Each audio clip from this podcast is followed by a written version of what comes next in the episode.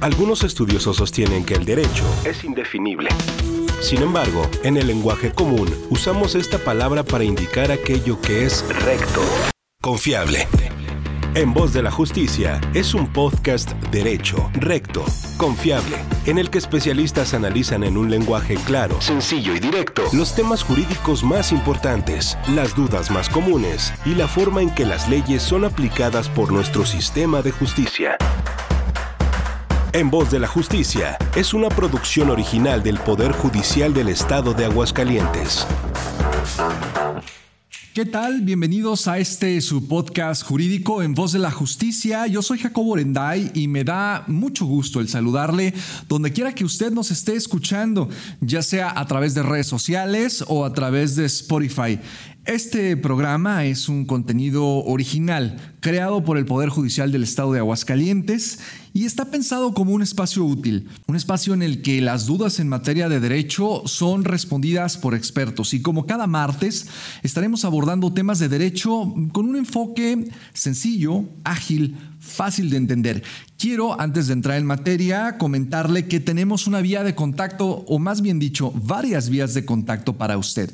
La primera de ellas es el correo comunicación social arroba poderjudicialags.gov.mx para que usted a través de este correo nos mande y nos comparta sus preguntas, sus sugerencias de temas y también lo puede hacer a través de nuestras redes sociales, ya sea Facebook arroba Poder Judicial Aguascalientes, en Twitter arroba Judicial AGS. Dicho esto, le invito a que comparta también este podcast con amigos, con familiares o con toda aquella persona que crea usted que le será de utilidad. Aquí en Aguascalientes, desde donde transmitimos, septiembre y octubre serán considerados los meses del testamento y justamente el tema de sucesiones testamentarias e intestamentarias es el que estaremos abordando el día de hoy. ¿Qué pasa si hago o no hago testamento? Y para abordar este tema, contamos con un experto que nos acompaña el día de hoy. Está con nosotros el licenciado Genaro Tavares González. Él es juez cuarto de lo familiar en el Estado. Licenciado Genaro. Buenas tardes, buenas tardes, licenciado.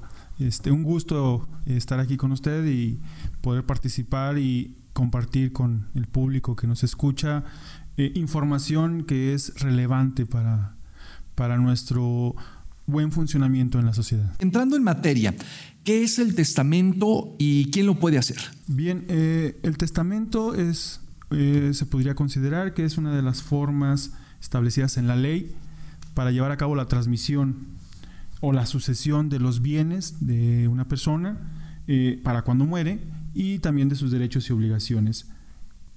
Digo una de las formas porque otra de las formas de transmitir es vía la sucesión legítima o como se ha dado a llamar sucesión intestamentaria o intestado. Este testamento, ¿dónde se hace? Es decir, yo puedo hacerlo en la comodidad de mi casa, tengo que ir a un sitio en particular, ante quién lo debo de hacer. Me imagino esto deberá cumplir ciertas formalidades. El testamento puede ser otorgado eh, por cualquier persona, que esté en pleno uso de sus facultades y que tenga reconocida su capacidad. Cualquier persona puede otorgar testamento. En cualquier momento puede otorgar el Mayor de edad. Mayor de edad. Mayor de edad Incluso puede haber, casos en los que esta persona mayor de edad esté sufriendo de alguna situación que se pueda considerar como incapacidad mental para poder otorgar testamento y puede promoverse ante el juez para que, habiendo un intervalo de lucidez en esta persona, apoyado por peritos médicos, pueda posibilitarse el que se otorgue testamento.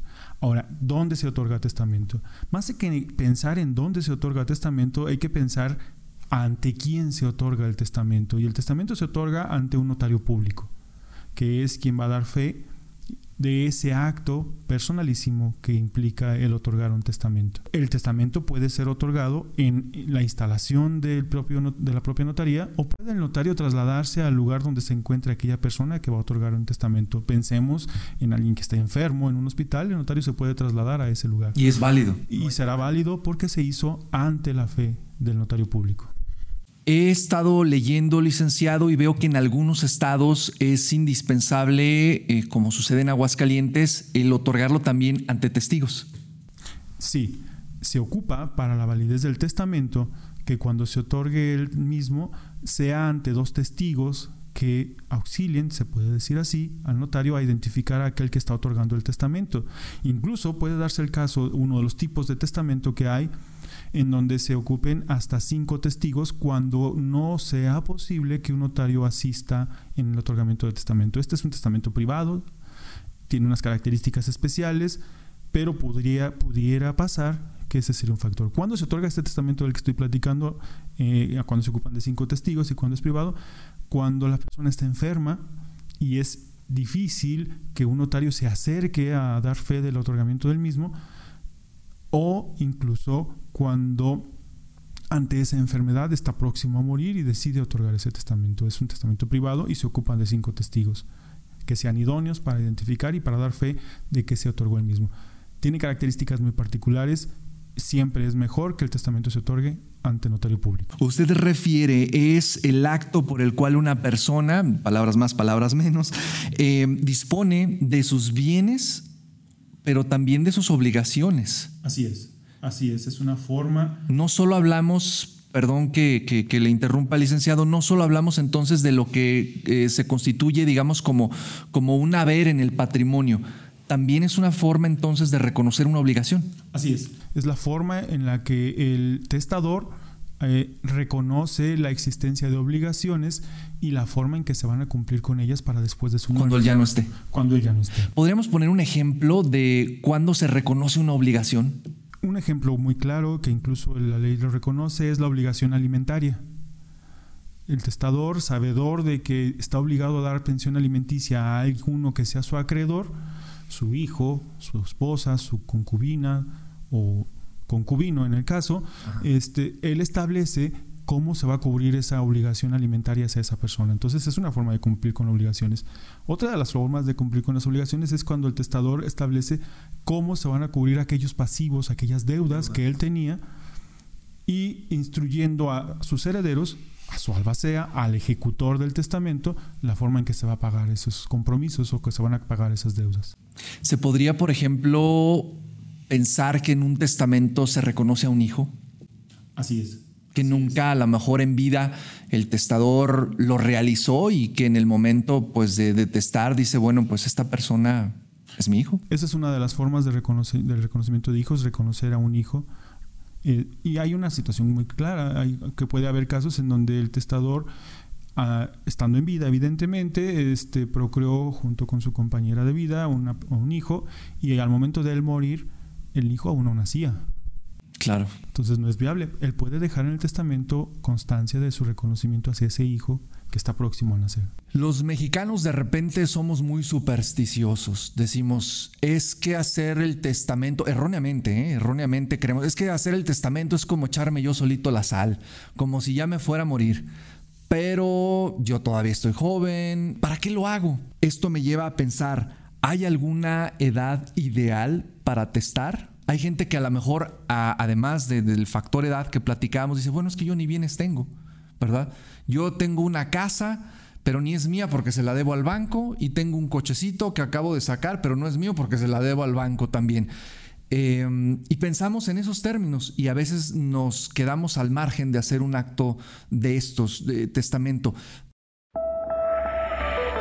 La ley y el derecho están aquí, en voz de la justicia. Sí, eh, no hay una edad apropiada o no apropiada para otorgar testamento. Siempre es apropiado que hagamos testamento.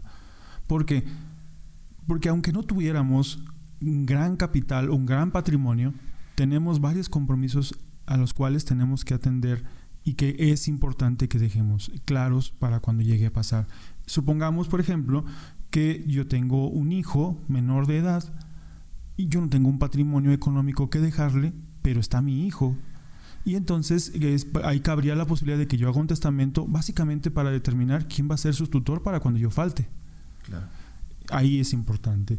En, en hay ocasiones en que a lo mejor yo estoy, yo soy económicamente activo, estoy produciendo mi patrimonio, estoy pagando mi patrimonio, pero puede ser que al momento de fallecer mi patrimonio quede pagado en razón a los contratos que tenga eh, pactados con las instituciones que me facilitaron los créditos. Como los seguros que tienen las casas de Infonavit o de las hipotecarias o los seguros incluso de vida que tiene el crédito de un carro.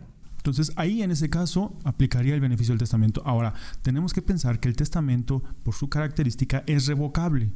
Yo puedo dar muchos testamentos en toda mi vida. ¿Cuál va a ser el que valga? El último que dé. A menos de que yo establezca que siguen valiendo todos dependiendo de las condiciones que puse en los testamentos. Ya sería el notario quien me pudiera o quien pudiera asesorar en ese punto. Pero si yo hago un testamento ahorita y digo que dejo todos mis bienes a mi hijo y no muero en próximas fechas, sino después de 10 años, es muy probable que para esos 10 años yo ya hice un patrimonio. Ahí entonces opera el testamento y a ese amigo o a esa persona en específico que yo dejé como, como heredero, le dará el beneficio de disfrutar del patrimonio que yo hice mucho tiempo después de que hice mi testamento. Me lleva a pensar también, licenciado, que el testamento no tiene vigencia. Puedo yo pensar que a lo mejor, bueno, es que ya hice yo un testamento hace 20 años. Es más, ya ni siquiera me dieron una copia y ya ni siquiera me acuerdo dónde está. Sé que lo hice, no me acuerdo bien qué puse, pero no hay una vigencia. Ese testamento continúa perfectamente válido si se actualiza entonces la muerte de esa persona. Así es, permanece, permanece válido. Incluso si haya perdido el testamento, o el testamento no lo perdió, perdió las copias o el testimonio que el notario le dio, el testamento queda debidamente registrado en, en la Dirección del Registro Público de la Propiedad y del Comercio en el lugar donde lo haya otorgado. Y siempre será un requisito para cuando se inicie el juicio sucesorio el presentar el certificado correspondiente al testamento y evidentemente se podrá obtener copia certificada de ese testimonio. Una vez que ya se otorgó el testamento y que se da la causa de la muerte de esta persona, la persona fallece, ¿qué diferencia entonces podría haber y por qué es importante tener un testamento comparado con el no tener un testamento? ¿Cómo se diferencia el trámite? ¿Cuál es el beneficio de yo tomarme esa molestia, si así lo queremos ver, ¿verdad?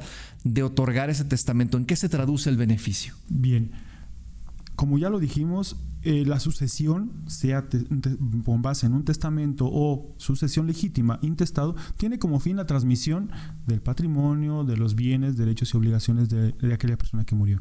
Eh, como resultado final, pudiéramos pensar que será el mismo, la transmisión. Sin embargo, el procedimiento en sí es lo que genera la ventaja o desventaja de otorgar o no otorgar un testamento. Lamentablemente en la actualidad es un gran número los juicios sucesorios intestamentarios que se ventilan contra los sucesorios testamentarios que se ventilan. Eso nos lleva a que la gente no está otorgando testamentos o el grueso de la población no Hay está más o menos una idea que será un 4 a 1, 5 a 1. que es incluso más grave. Por ejemplo, en el juzgado que tengo a mi cargo, que fue creado este juzgado en el 2008, a la fecha se tienen un total de registrados 2.753 juicios sucesorios intestamentarios. Y juicios sucesorios testamentarios, solamente 597.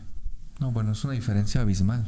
Eh, e incluso esto llevó, eh, la necesidad de este tipo de trámites llevó incluso que en el 2008 a que se creara un juzgado especializado aquí en Aguascalientes para conocer solamente de esa materia. Y los números se mantienen. Ahora, ¿cuál es la ventaja de hacer un testamento? Ahorita, por, la jornada en la que nos encontramos, tengo entendido que los testamentos tienen un costo-beneficio menor, no, sé si son... 1.500 pesos masiva. 1.500 pesos. Ese es el costo por otorgar un testamento ahorita. Si no es en este mes, el costo es un poco mayor, 3.500. 3.000 masiva, me parece. Sí. Analicemos ese punto contra las ventajas. Otorgar un testamento permite que cuando la persona fallece, pueda tramitarse lo relativo al a la transmisión de, esto, de los derechos que se dejaron en ese testamento ante el propio notario. Es decir, no se ocupa juez. En un intestado siempre se ocupará juez. En el testamento, como ya se estableció quién es el heredero, rápidamente, promovido el trámite, si es que se hace ante el juez o ante el notario, se sabe quién es el heredero, se convoca a esas personas, no a, a nadie más, y concluye esa primera etapa de manera pronta. En cambio, en un intestado, el juzgado, el juez tiene que buscar a aquellas personas que puedan ser herederos de esa persona que falleció y no dejó testamento. Y esto genera tardanza y costos, porque si la persona nació en un lugar distinto al, a aquel en donde se está promoviendo el juicio, tienen que convocarse personas en el lugar donde nació. Entonces se hace más largo ese proceso. Eso hay que sumarlo al hecho de que pensando en que ya tuviéramos herederos, lo que sigue es el inventario avalúo que se hace Cuando el testador dejó en claro cuáles eran los bienes que, de los cuales disponía, facilita el trabajo del albacea y de los herederos de saber qué es lo que hay en la herencia. Cuando no dejó testamento, pues se, se, tiene que hacer una búsqueda mucho más amplia para saber cuáles son los bienes que dejó el testador y vendrá la necesidad de establecer acuerdos entre los herederos que hayan sido reconocidos. Siguiente problema. Si el testador dejó testamento, será muy fácil, si es que lo dejó con claridad, establecer qué le corresponde a cada uno de sus herederos. Y no habría necesidad de discutir si es mucho o es poco lo que le tocó. En cambio, en una, sucesión intestamentaria, ahí hay porciones que establece la ley que le reconoce a cada uno de los herederos y podrá caber la posibilidad de que haya conflictos entre los herederos y discusiones sobre por qué le correspondió un porcentaje y no otro. Eso hace que a la larga los juicios sucesorios intestamentarios se vuelvan pesados, tortuosos, con un costo económico y en tiempo muy grande, contra la posibilidad de hacerlo en un testamento vía ya sea un juicio sucesorio testamentario o directamente hasta el notario. Creo que este tema, licenciado, es un tema pues que nos da para mucho. Desgraciadamente el tiempo es nuestro principal enemigo. Yo quisiera cerrar, licenciado, esta, este episodio con un consejo práctico, licenciado, que usted pudiera dirigir a quienes nos escuchan en esta materia, justamente. El consejo es que se acerquen eh, las personas que nos escuchan con el notario de su confianza. Eh, tengo entendido que aquí en el estado hay un poco más de 60 notarios así reconocidos, se acerquen con el notario de su confianza, le pregunten al notario sobre el otorgamiento del testamento, los beneficios que sientan que pueda haber, le confronten a él las dudas que tengan y yo estoy seguro que los notarios serán los primeros en, en invitarlos a otorgar un testamento. La gente debemos otorgar un testamento porque nos permite tener claridad para el futuro, nos da tranquilidad en vida de saber qué va a pasar para cuando ya no estemos aquí. Y sobre todo como por ahí de repente se escucha, ¿no? El heredar bienes y no problemas. Así. Bien, eh, licenciado, pues yo le agradezco su presencia con nosotros en esta tarde. Él es el licenciado Genaro Tavares González, juez cuarto de lo familiar en el Estado. A usted obviamente le agradezco el favor de su atención y recuerde que sus sugerencias de temas o preguntas para nuestros invitados los recibimos a través de nuestras redes sociales Facebook, arroba Poder Judicial Aguascalientes, Twitter, arroba PJudicial AGS y también a nuestro correo electrónico comunicación social arroba poderjudicialags.gov .mx. Yo me despido con mucho gusto de usted. Soy Jacobo Orenday. Agradezco en los controles técnicos a Iván Martínez. Hasta la próxima. Escuchas En Voz de la Justicia, un podcast derecho.